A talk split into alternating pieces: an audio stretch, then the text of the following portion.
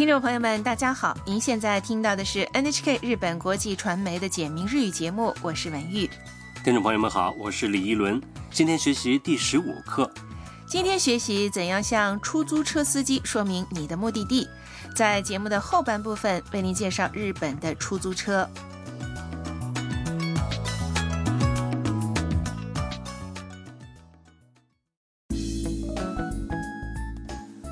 中国人摄影师米亚来到长野县进行温泉的采访，他正准备坐出租车去地狱谷野原公园，这是一个很有名的景点，因为在那里冬天能看到猴子泡温泉。好，下面我们就来听一下第十五课的绘画。どちらまで？猿の温泉までお願いします。はい、わかりました。こちらは初めてですかはい初めてです猿の写真を撮りに行きますそうですか今日は寒いから猿がたくさん温泉に入ってますよ来确认一下绘画内容。出租车司机问米娅：“どちらまで？”您去哪儿？米娅向司机说明她的目的地。猿の温泉までお願いします。麻烦您去野原温泉。司机说：“はい、わかりました。”好的，知道了。こちらは初めてですか？您是第一次去吗？米娅回答说：“はい、初めてです。”是的，是第一次。サルの写真を撮りに行きます。我要去拍些猴子的照片。司机回应道：“そうですか？是吗？今日は寒いから。”今天很冷，应该有很多猴子在泡温泉。泡温泉的猴子叫日本猕猴，在海外也很有名，被称作 Snow Monkey（ 雪猴）对吧？对。米娅去的野原公园位于深山之中，坐公交车或出租车下车以后还要走大约三十分钟，所以啊，要是碰上有积雪的话，去一趟还真不容易。不过呢，为了一睹可爱的猴子，很多外国人还是会不辞辛苦的前往。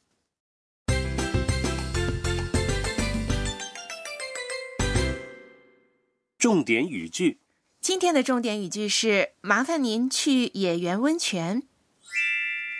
サの温泉までお願いします。学会了这句话，你就知道该怎样向出租车司机说明你的目的地了。好，我们先来确认一下这句话的意思。猿の温泉是猴子的温泉。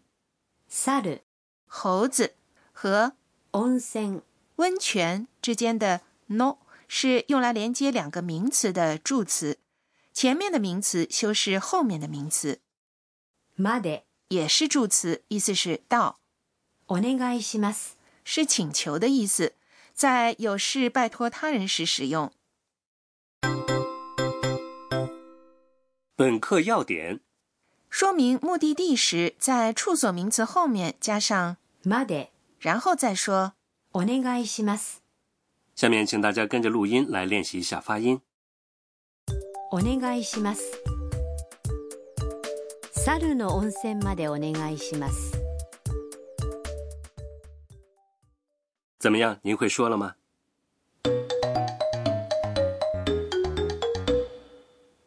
说说看，我们来听一段出租车司机和乘客的对话。どちらまでですか？空港までお願いします。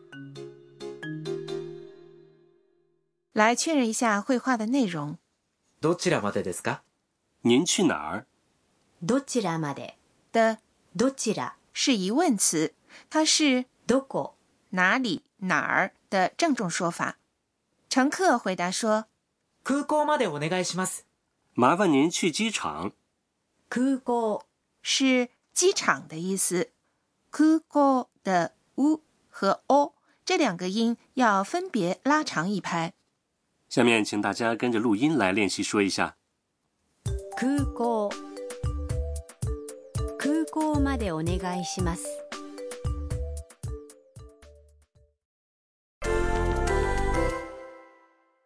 试试看，来练习说一下你的目的地。假设你想去东京晴空塔，已经坐上了出租车。东京晴空塔是东京スカイツリー。东京スカイツリー。好，请回答。东京スカイツリーまでお願いします。有时候我们也会把地图或者事先写在纸上的目的地拿给司机看。没错，那下面我们就来做个练习。假设呢，你一面给司机看地图，一面说：“麻烦您去这家酒店。”请想想看，这句话该怎么说呢？这家酒店是このホテル。このホテル。好，请回答。このホテルまでお願いします。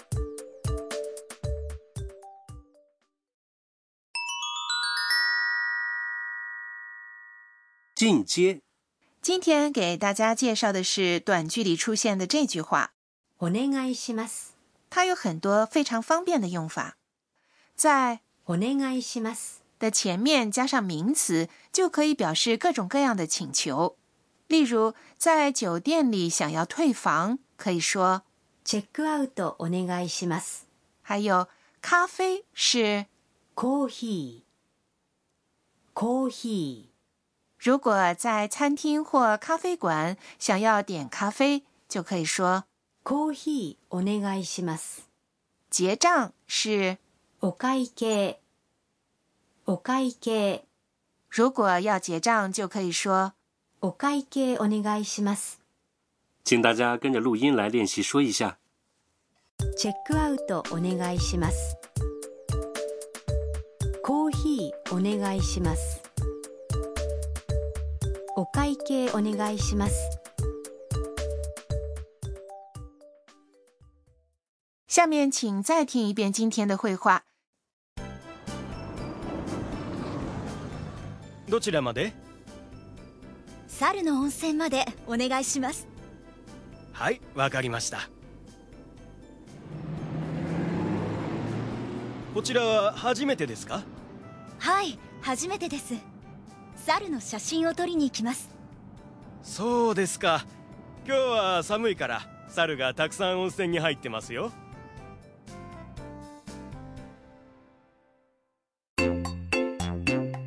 春さんの知恵袋春奶奶的智慧锦囊今天来介绍一下日本的出租车。日本的出租车有固定的计价标准，会显示在计价器上，所以不需要跟司机讲价，也不必付小费。哦，那么哪里能打到出租车呢？机场、车站、酒店和风景区通常都有出租车的上客点。另外呢，城市地区有很多流动的空载出租车，要叫车只要举手示意即可。后门是自动开关的，由司机来操控。请注意，不要自己擅自去打开或关闭车门。哦，是吗？那怎么来辨别出租车是不是空载呢？嗯，空载的时候呢，会打出空车灯，显示出“空车”两个汉字。哦，可以打电话叫车吗？可以，还有英语的预约 APP。如果你去的地方出租车比较少，那还是预约一下比较放心。虽然出租车很方便。但是在大城市，有时候会遇上堵车，反而更花时间。确实如此，所以呢，在安排日程的时候啊，要把时间安排的充裕一些。另外呢，还有一个需要注意的是，如果因为堵车等而长时间乘车，那么车费也会随之增加。好，听众朋友，本期简明日语就播送到这里。下期节目，米娅将到达野原温泉。听众朋友，我们下期节目见。听众朋友们，再见。